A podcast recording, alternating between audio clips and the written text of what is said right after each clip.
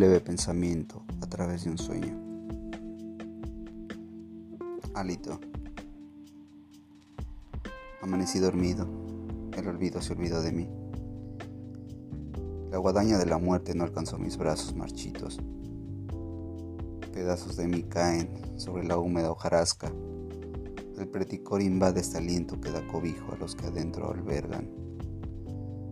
Aludes con trinos componiendo sonetos en unísonos, pues cada vez que mis poros se abren, el hálito, que es fragancia, se impregna de olores con el que arrastran mis manos el hechizo invisible que sacude estas agrietadas llagas que me deja de enseñanza el tiempo.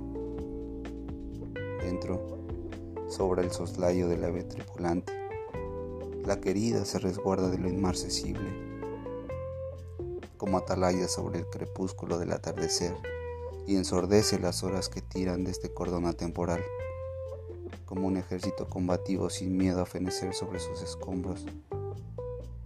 Estos tempranos botones emergen tarde. Sus flores no darán más que aroma. Ese fresco matinal con el que se ensimisma la necesidad de mí.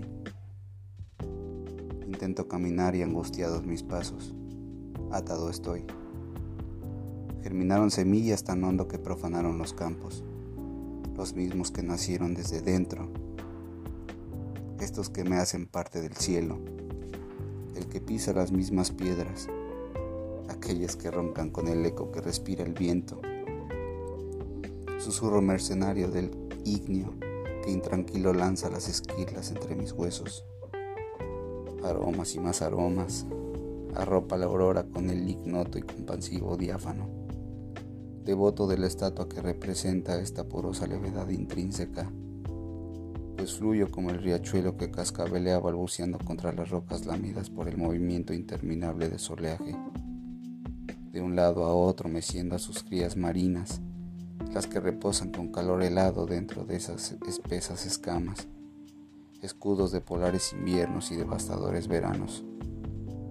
Sus alas salen en otoño, donde calmos entonan salmos al otro que no es más que ellos en creación de lo mundano extracto del extraño néctar se emana de sus poros dilatados, edemas fracturados, roto de estertor de un frío aliento de fuego, este que en, que en la mezcla de fulgores y cantos funestos reciben descalzos mis limosnas.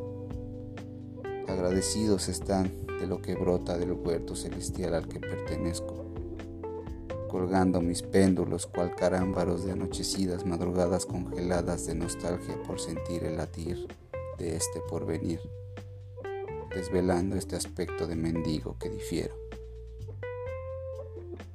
Ennegrecidos mis frutos, pútridos y subversivos, harán crecer con airosos bríos a mis ancestros, los que en este espejo se elevan sobre el rocío que cubre este robusto cuerpo el que no cae sobre cadáveres, sino al contrario, se yergue en terrible enemistad contra el energúmeno que postra sus megalomanías sobre el recio semblante, adornando de pintorescos paisajes a oscilantes ingobernables, quienes no dejan, quienes dejan todo a los rastreros.